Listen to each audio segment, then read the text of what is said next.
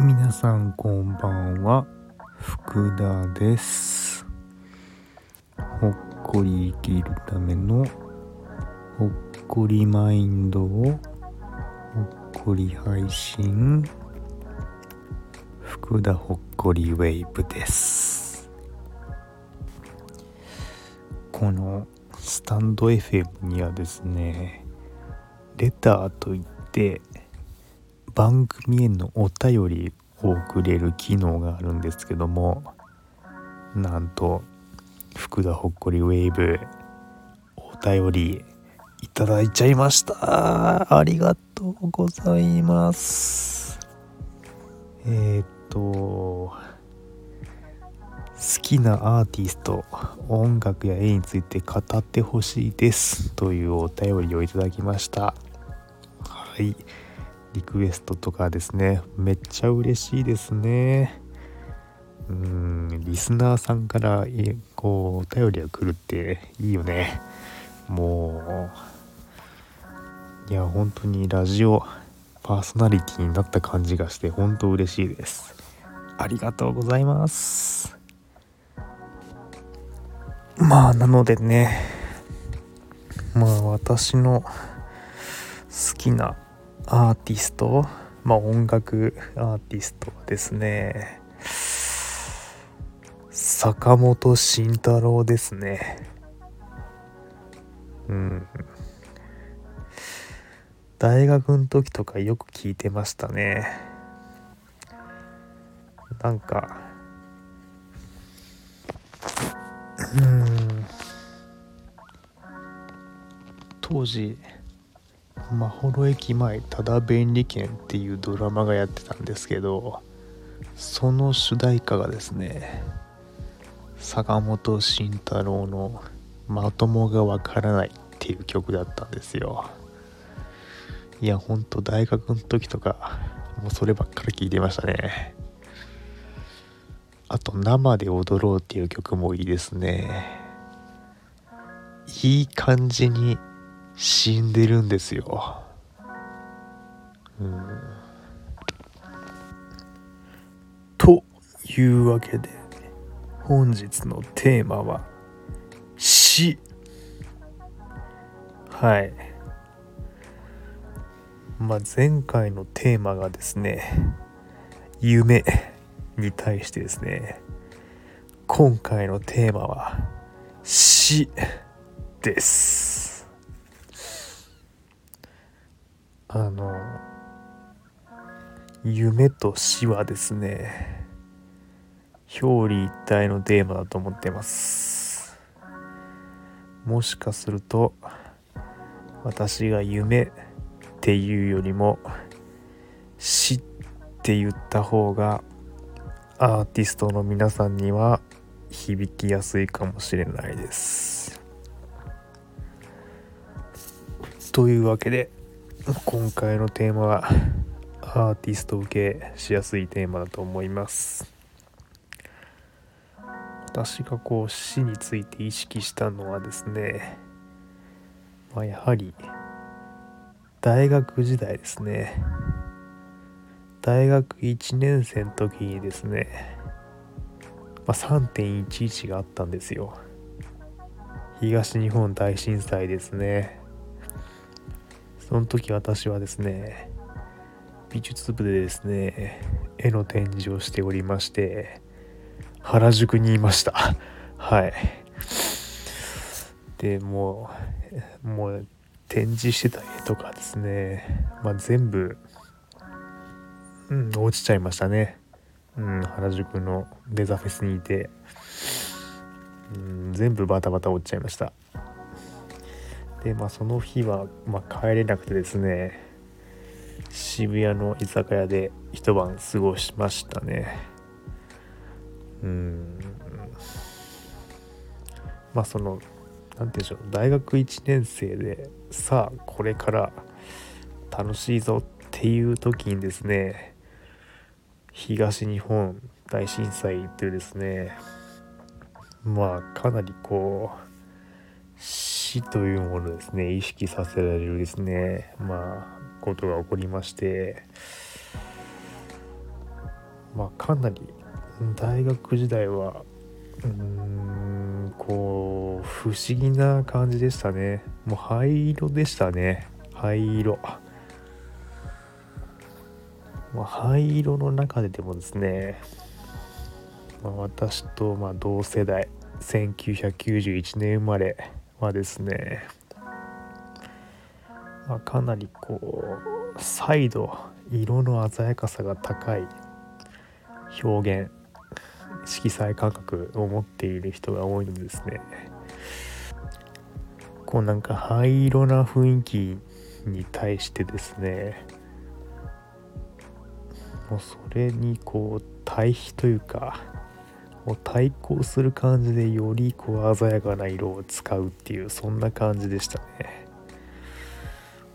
なので私たち91年生まれはですね勝手にアーティストゴールデンエイジだと思ってます。まあそんなですね灰色な大学生生活でこう坂本慎太郎を聞きながらですね、まあ、4年間過ぎ去ってまあ行ったんですけどね。まあ社会人になって2年目の時にですね近くの喫茶店でですねまあ絵の展示をしている人がいたんですよ。でその人はですね喫茶店にもかかわらずですね、まあ、全力でですね死をテーマにしたですね個展をやってたんですよ。喫茶店で。やばくないですか？喫茶店というほっこり空間でですね全然ほっこりじゃないテーマをですね全力でですね表現してたんですよね。まあその人も結構自分とまあ近い年代まあ世代の人というかまあなんかこう刺激受けましたね。自分とこう同世代でも全力のこうやばいうん自分の闇っていうのを全出しのね展示をしている人がいてですね。私は正直圧倒されちゃいましたね。まああのまあその時にまあ自分もまあ絵絵の展示はしたことなかったんですけどこっそり絵は描いてたので、まあ、絵を描いている話をしたらですね、あ、福田さんも是非展示しましょうってその,、ま、その死をテーマした個展をやってる人から言われてですねいやいやいやいやと思いましたね。まあそそこのやばい展示を見せられた後でですねまあ福田はですねそんなこう表現できるものないっすよっていう感じだったのでですねまあ死っていうのを本当改めて感じるさせられましたしなんかその表現ってなんだろうとかですねうんまあ生きるってなんだろうっていうのを感じましたね。まあその後なんだかんだですねほっこり私もその喫茶店でですねほっこり展示をすることになるんですけどね。はいほっこり。はい。まあねその後はですね社会人3年目の時ですかねあの祖父が死んだんですよね。祖父が死んだ時ですね何の感情も湧かなかったんですよ。もうアパシーかな。もうついに福田も感情のない人間になってしまったかっていう感じですね。やばいなと思いましたね自分でも。なのでですね、まあ、本格的にですねこの死というものを生きるということに向き合うためにですね、まあ、私の場合はですね仏教の勉強をし始めました。あの岩波文庫の青いラベルのやつ。あれをですねひたすら読んでですねもう仏教生きるとは何なのかっていうですね探求の旅がですねそっから始まりましたね。まあそしてですね、まあ、社会人4年目の時にですね、まあ、友人が自殺しちゃったんですよね。もうすごいそれもショックでしてその友人は本当にまあ笑顔で、まあ、明るくてですねもうムードメーカー的な存在だったので、まあ、よりですねもう本当生きるとは何なのかっていうことですね探求の旅がですねずっと続いていった感じですね。うんこれはもう何て言うんでしょう。まあ絵の活動と同時並行でですねこの死というテーマこの生きるとは何なのかっていうテーマがですねやはりですねずっとパラレルですね動いてましたね。はい。まああとまあまあ、生きるとはのテーマと同時並行で、まあ、この社会とはみたいなまあこの社会のシステムが変わればそういうことは減るんじゃないかって思っていた時期もですねまあありましたね。まあそれを経てですねまあ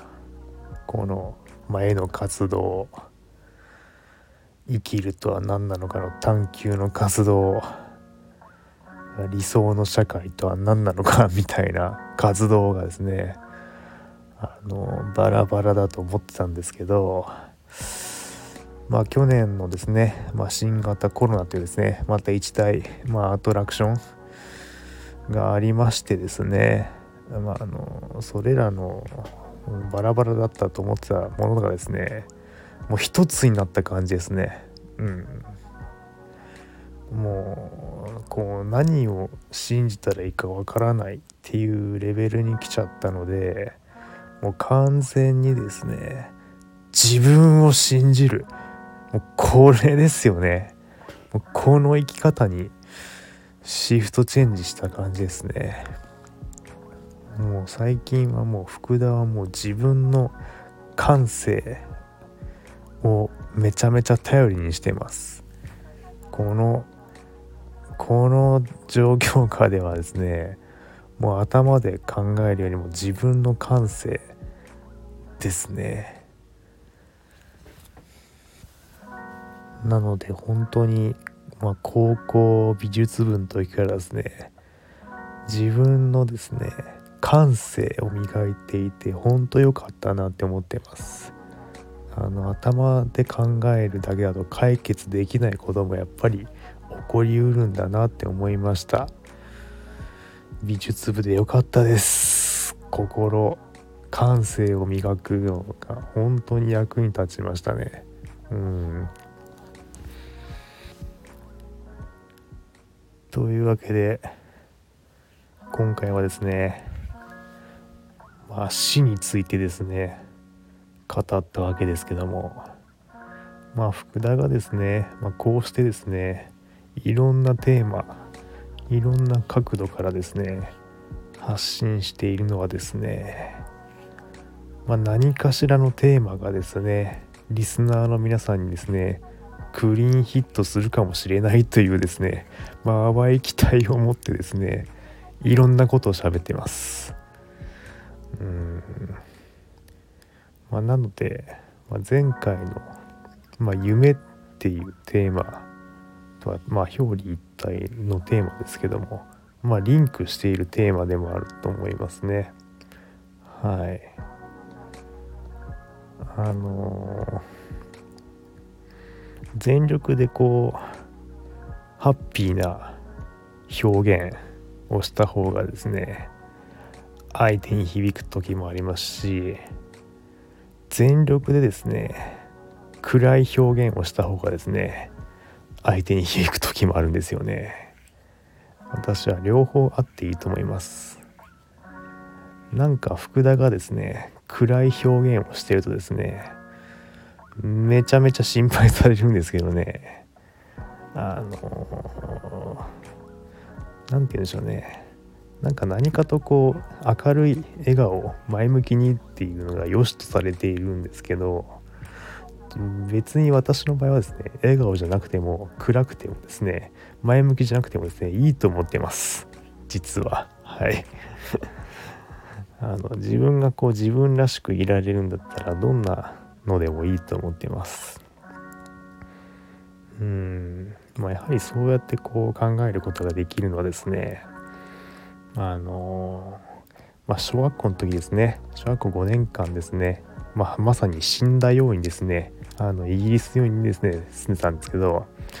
まあイギリスはですねまあすごい辛かったし死んだかったしほんと死んでるように生きてたんですけどその暗い表現暗さっていうのを認めてくれる風土だったんですよね。まあ、やはりその一年中曇り空の,、まあ、あの場所っていうのもあるのかもしれないですけどそのネガティブであるその何て言うんでしょうそういうちょっとひねくれた表現みたいなものがですねまあむしろ喜ばれるというかですね学校の先生とかにも、まあ、そういう結構ですねそういった点ではですねアーティストにとってはですね居心地がいい場所でしたイギリスは。うんなのでイギリスのですね陰鬱なですね感じを味わいたい人アーティストの皆さんは、まあ、是非ですねイギリスに行きましょう。イギリスいいですよ。暗くて。あの全力でさだまさしなんで。はい。なので 皆さんイギリスにですね行ってあの暗い世界観をですね是非味わっちゃいましょう。この番組はあなたのほっこりライフを応援する福田の提供でお送りしました。